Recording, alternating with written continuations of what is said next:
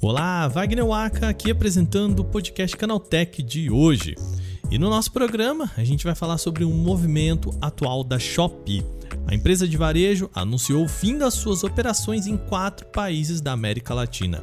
A gente vai contar o que, que está acontecendo com a companhia. No segundo bloco, vamos falar das primeiras informações de desempenho dos novos iPhones. Resultados publicados no Geekbench 5 comparam os chips do iPhone 13 Pro com o iPhone 14 Pro recém-lançado. E as notícias não são animadoras. A gente vai chegar lá. No último bloco, vamos falar de acessibilidade nos games. Uma organização chamada Able Gamers tem trabalhado para tornar os jogos mais acessíveis com foco em pessoas com deficiência. O projeto é bem legal e tem um evento gratuito que vai rolar nesse mês. A gente bate um papo com o time da Able Gamers no último bloco para fechar ó, com a astral lá em cima. É isso, começa agora o podcast Canaltech, programa que traz tudo o que você precisa saber do universo da tecnologia para começar o seu dia.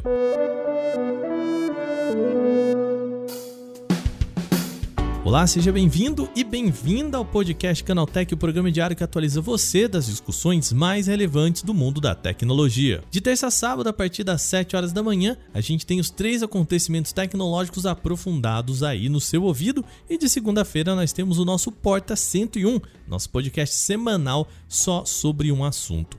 A gente falou aqui no programa, mas é sempre bom lembrar. A gente teria feriado no dia 7 de setembro, mais bom lançamento de iPhone. A gente trabalhou aqui para trazer todas as informações para vocês. Então, a gente vai folgar na sexta-feira, o que quer dizer que sábado agora não tem podcast, tá bom? Excepcionalmente, esta semana então, a gente tem Porta 101 na segunda e podcast Canaltech de terça a sexta. Semana que vem a gente volta com a programação normal, beleza? Então não se esquece de seguir a gente aí no seu agregador para receber sempre os episódios novos e já aproveita, deixa aquela avaliação positiva pra gente por lá.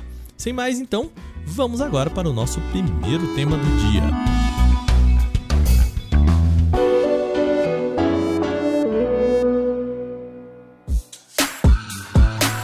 Nosso programa começa com uma notícia relacionada à Shopee, a empresa de e-commerce pertencente à gigante CIA.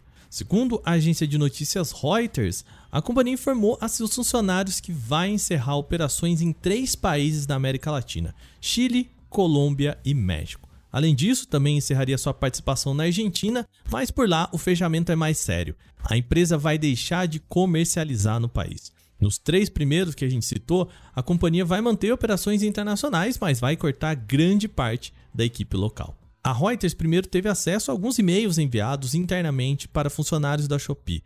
Os documentos não citam movimentações semelhantes aqui no Brasil.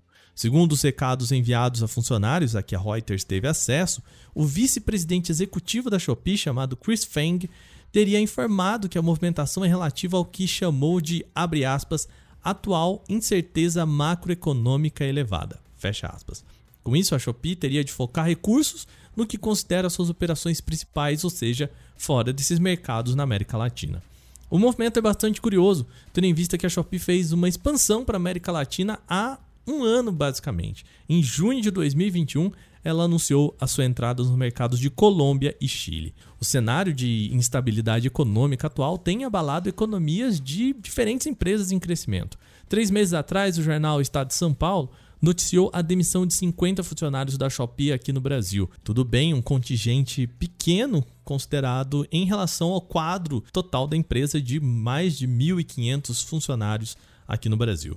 No mesmo mês, a Shopee também passou a reduzir a oferta de fretes grátis, mostrando que ela estava tentando reduzir custos.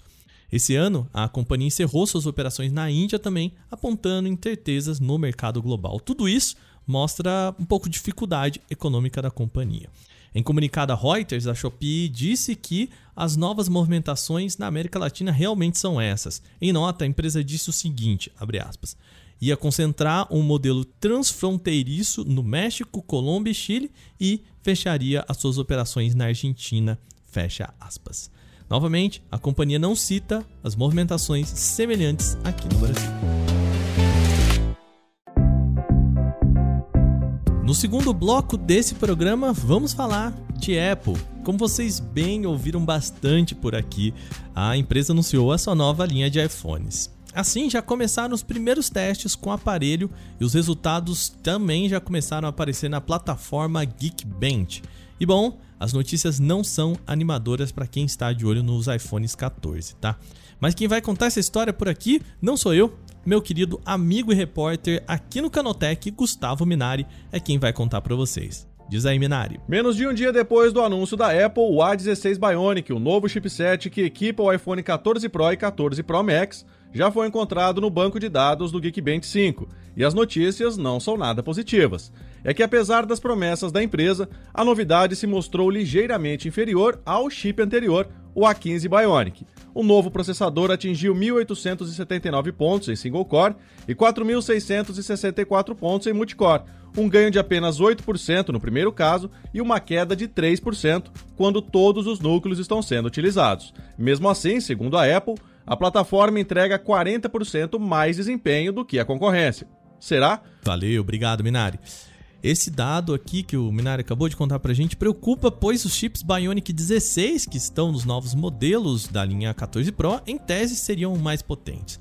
Na apresentação desta quarta, a Apple disse que o chipset tem foco em três áreas: eficiência, tela e câmera. A questão é que os testes, como o Geekbench, são feitos para analisar desempenho e bom, esse não é o foco do chipset, pelo menos o que a Apple apresentou lá no evento. Em todo caso, nessa mesma apresentação de quarta-feira, a companhia informou que o Bionic 16, esse novo chipset, é o primeiro chip da empresa feito numa arquitetura de 4 nanômetros. Na apresentação também, ela comparou o Bionic 16 só com o Bionic 13, lançado no iPhone 11. O que chama atenção é que a empresa diz isso aqui. O Bionic 16 é o chip mais rápido já feito em um smartphone. E depois ainda adiciona. É 40% mais rápido do que a concorrência. Claro, não diz qual é o chipset da concorrência citada nessa comparação. Vai lembrar, na gravação desse podcast estamos apenas um dia depois da apresentação da Apple. É importante dizer que o teste em questão avalia apenas o poder da CPU, enquanto aspectos como memória, gráficos e inteligência artificial não são cobertos. Também é possível que os resultados tenham uma leve melhora, mesmo que modestinha assim, até o início das vendas da nova linha de aparelhos.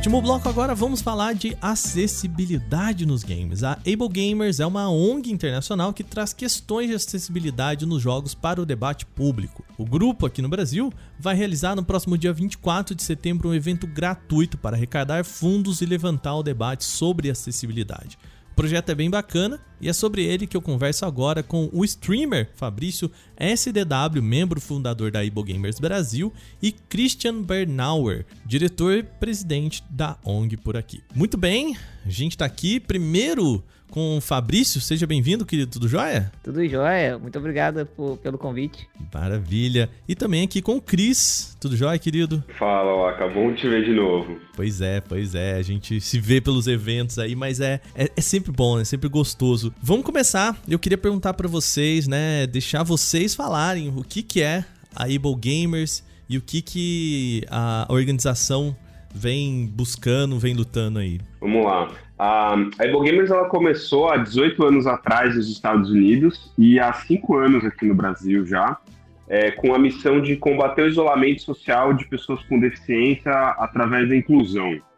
Né? Ou seja, a gente é, torna os videogames mais acessíveis para que pessoas com deficiência possam jogar, mas não só para que elas possam jogar, mas que elas possam é, participar da conversa do videogame, socializar, interagir, né, compartilhar essas experiências e fazer parte né, de, de, um grupo da sociedade como um todo, assim, através dos games. Bom, é, eu conheço o Apple Gamer já ah, desde 2018, né, que eu participei de uma live que eles me convidou e desde que eu conheci eu fiquei apaixonado pelo, pela ideia do projeto e, e o quanto que isso poderia ajudar a vida das pessoas.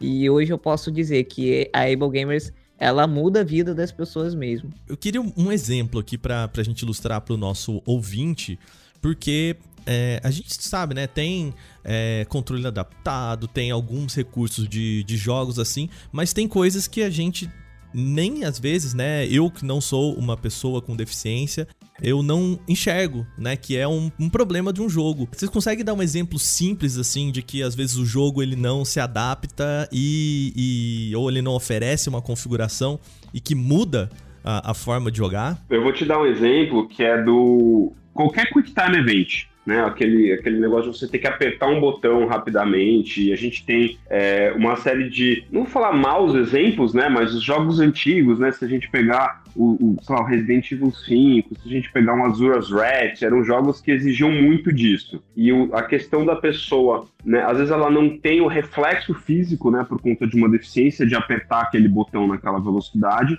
ou às vezes por uma questão cognitiva, né? um déficit de atenção, alguma, alguma neurodivergência, ela não consegue associar aquilo com aquela velocidade.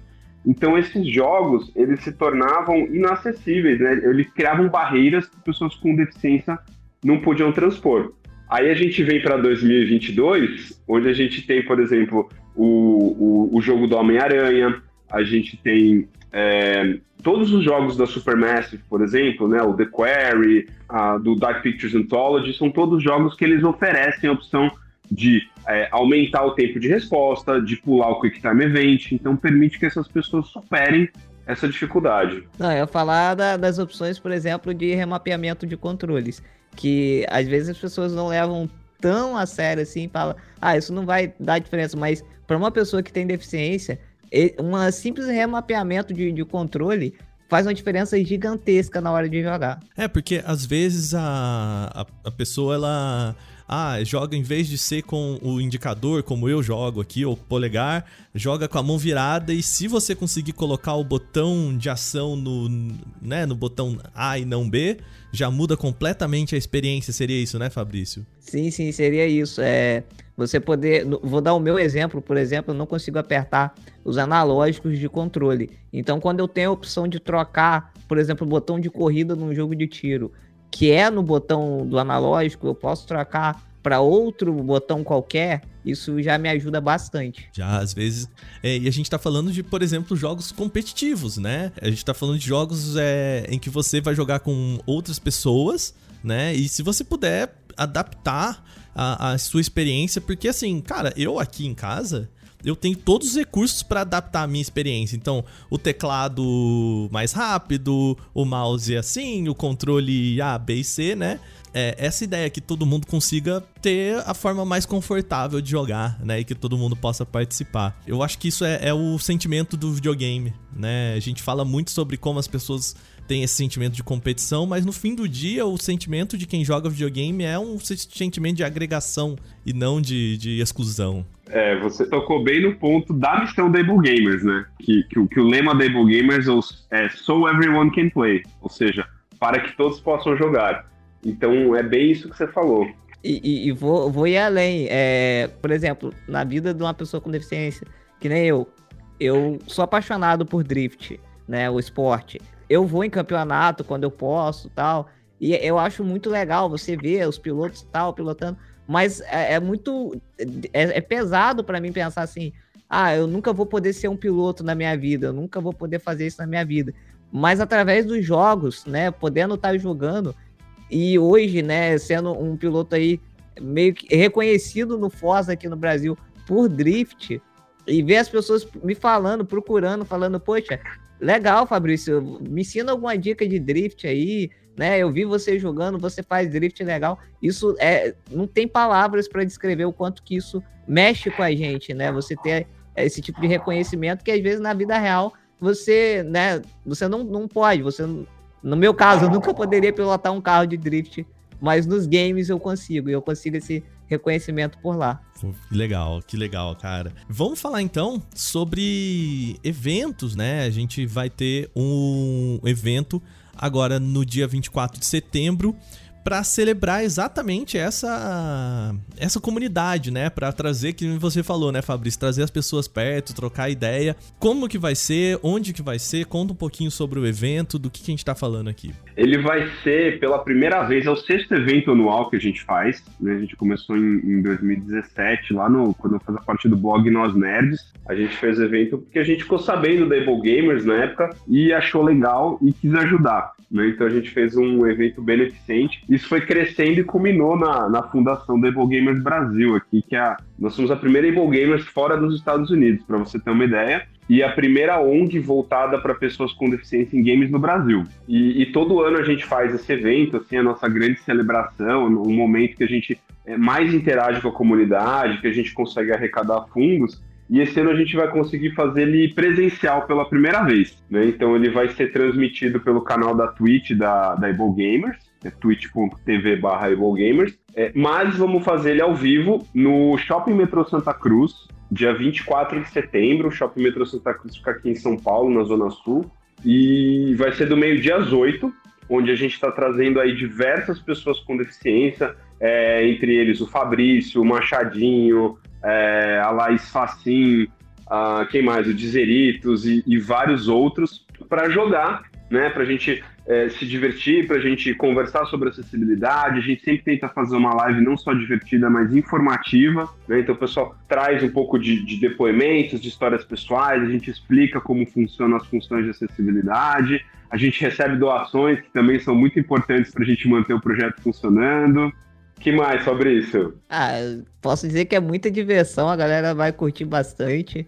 É, todo ano a gente se diverte, a gente tem várias, vários relatos interessantes. Eu acho que o principal é, é mostrar para as pessoas que a pessoa com deficiência ela também joga e joga muito, né? A gente é, vê aí exemplos de pessoas com deficiência que literalmente salvam a partida, levam o time inteiro nas costas.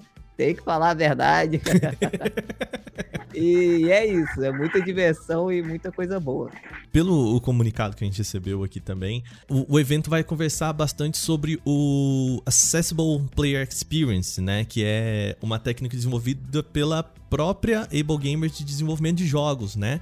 E me conta um pouquinho do que se trata, como que funciona. Vocês conversam com desenvolvedores, trocam ideias, desenvolvedores buscam vocês.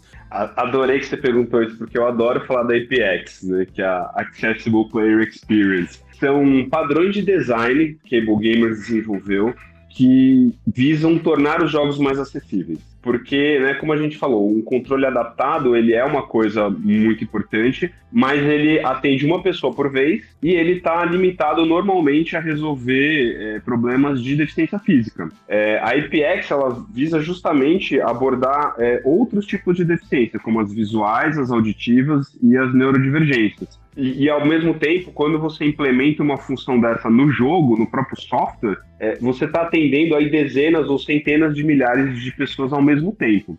Então, o que, que Able Gamers percebeu? Como ela queria atender esse público em geral, ela criou e, e esse material está todo disponível, de graça, inclusive, no site da Able Gamers, é, para que as pessoas possam ver e entender. Mas ela também criou um curso de certificação. Então, onde a gente aborda todo esse conteúdo é, de forma mais aprofundada é, e, e, e, traz esse certificado, inclusive emitido pela Able Gamers dos Estados Unidos com validade internacional.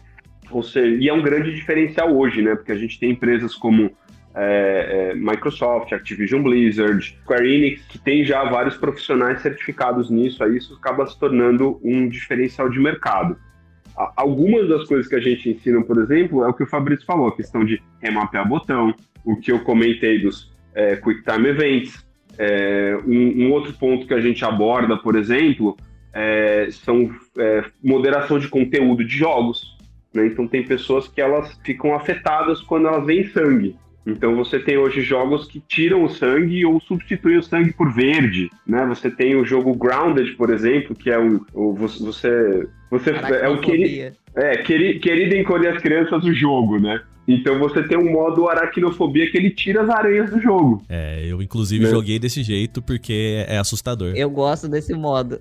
Eu gosto desse modo. É. E, e, o Brasil, de novo, é o primeiro país fora, fora dos Estados Unidos que tem um curso de APX. A gente formou a primeira turma de APX agora em maio.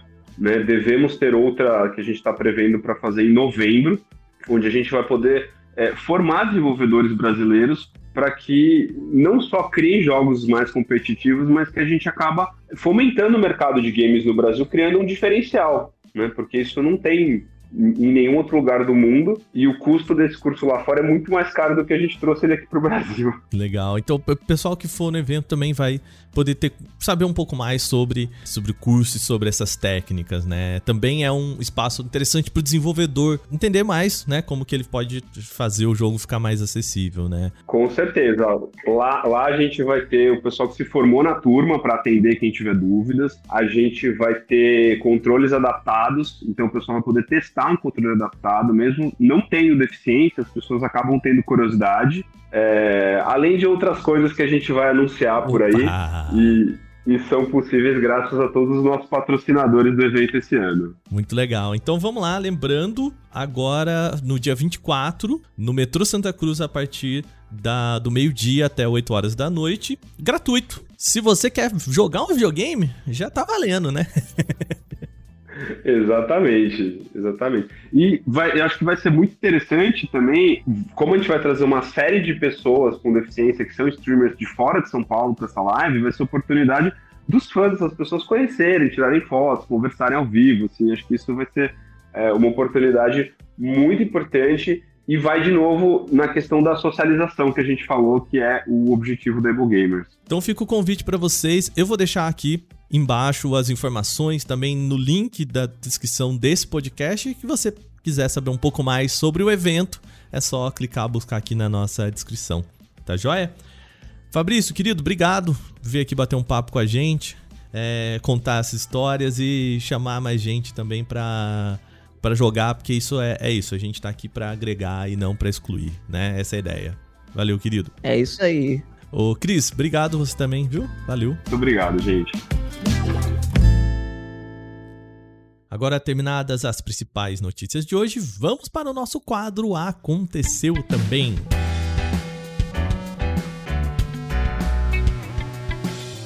O Aconteceu Também é o quadro em que a gente fala das notícias também relevantes, mas que não geram uma discussão maior. Com a chegada da nova linha iPhone 14, a Apple tirou alguns produtos mais antigos do seu site. Os novos 14 Pro e Pro Max tiraram os iPhones 13 Pro e 13 Pro Max do catálogo da fabricante norte-americana. E isso é um costume quando uma nova geração de aparelhos Pro é lançada. Além deles, o iPhone 11 foi oficialmente descontinuado, fazendo com que agora todos os aparelhos da marca que estão à venda tenham suporte à rede 5G. Outro modelo deixado de lado foi o iPhone 12 mini, fazendo com que apenas o iPhone 12 padrão seja o aparelho único da geração ainda disponível. Agora ele ganha também novo preço, reduzindo aí de R$ 6.499 da versão de 64 GB para R$ 5.699. Também sofreram redução de preço os iPhones 13 mini e 13 padrão, que assumem agora a janela de preço que antes pertenciam às versões 12 mini e 12 padrão. Dessa forma, eles têm como novo preço inicial 5.699 para a versão mini e 6.499 para o iPhone 12 padrão. O Xbox Series X e Xbox Series S receberam uma atualização de sistema que traz redução de ruído no chat por voz. Com recurso ativado, o microfone diminui o som de barulhos externos, como os cliques do controle, da respiração ou mesmo pessoas conversando ao redor. Outra novidade é poder acessar jogos a partir das capturas de tela compartilhadas por amigos. Isso significa quando você visualizar uma foto ou vídeo um jogo no navegador, vai ter um botão ali que vai levar imediatamente para o jogo via Xbox Cloud Gaming. O update foi lançado nesta quarta-feira, dia 7, para todos os usuários dos videogames. Para atualizar o seu console, basta entrar nas configurações desse sistema. O Motorola Edge 30 Neo foi anunciado nesta quinta-feira, dia 8. Ele é o mais novo integrante de baixo custo da família premium de smartphones da marca. Ele é uma espécie de sucessor do Edge 20 Lite e traz especificações básicas de processamento. Inclui o chipset Snapdragon 695, 6 ou 8 GB de memória RAM e 128 ou 256 de armazenamento. Assim como na geração passada, a proposta do lançamento é entregar recursos premium em um pacote compacto de baixo custo. Um destaque dele está na tela, com atualização de 120 Hz em OLED.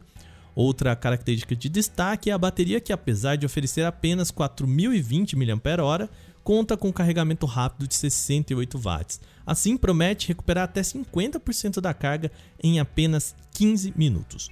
O Motorola Edge 30 Neo já está disponível no Brasil com preço sugerido de R$ 3.499. A Apple lançou a última versão de testes do iOS 16 antes do lançamento final do sistema operacional. A compilação chamada de 20A362 é o último teste antes do lançamento definitivo, programado para o próximo dia 12 de setembro, e não traz nenhuma novidade em relação aos betas anteriores, tá? A companhia também disponibilizou o WatchOS 9, o tvOS 16, o iOS 15.7 e o iPad OS 15.7, além do macOS Monterey 12.6. Todos esses programas já estão disponíveis para quem é cadastrado no Apple Beta Software Program. Os softwares ainda podem apresentar bugs, embora os mais graves já tenham sido eliminados, uma vez que o lançamento da versão final já está muito próximo em quase todos esses sistemas. Publicações no Twitter talvez possam ser compartilhadas no WhatsApp com mais facilidade em breve. Em um tweet, a rede social anunciou que começou a testar um botão dedicado para encaminhar conteúdo pelo WhatsApp. E o anúncio foi feito pelo perfil do Twitter na Índia, onde o WhatsApp é o líder na lista de aplicativos de mensagem. Como o app também é bastante forte aqui no Brasil, é possível que a gente seja uma localidade prioritária para receber esse novo recurso. Na imagem divulgada, o ícone usado para compartilhamento no Twitter é substituído pelo logo do WhatsApp. Não se sabe se essa era a intenção da plataforma, afinal, adotar o ícone do WhatsApp para representar compartilhamento de post pode gerar confusão na cabeça dos usuários.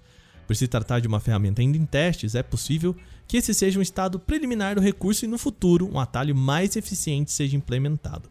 Não existe previsão, contudo, para a disseminação dos testes com o ícone do WhatsApp no Twitter.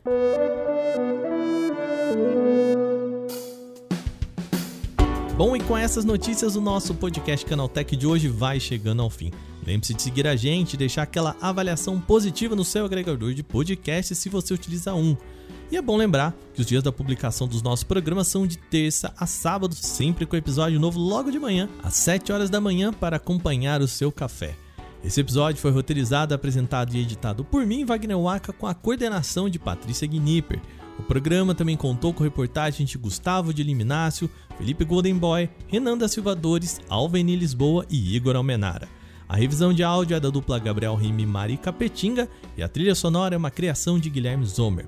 Agora a gente vai ficando por aqui. Lembrando, este é o último programa desta semana. A gente volta só na segunda-feira com o Porta 101.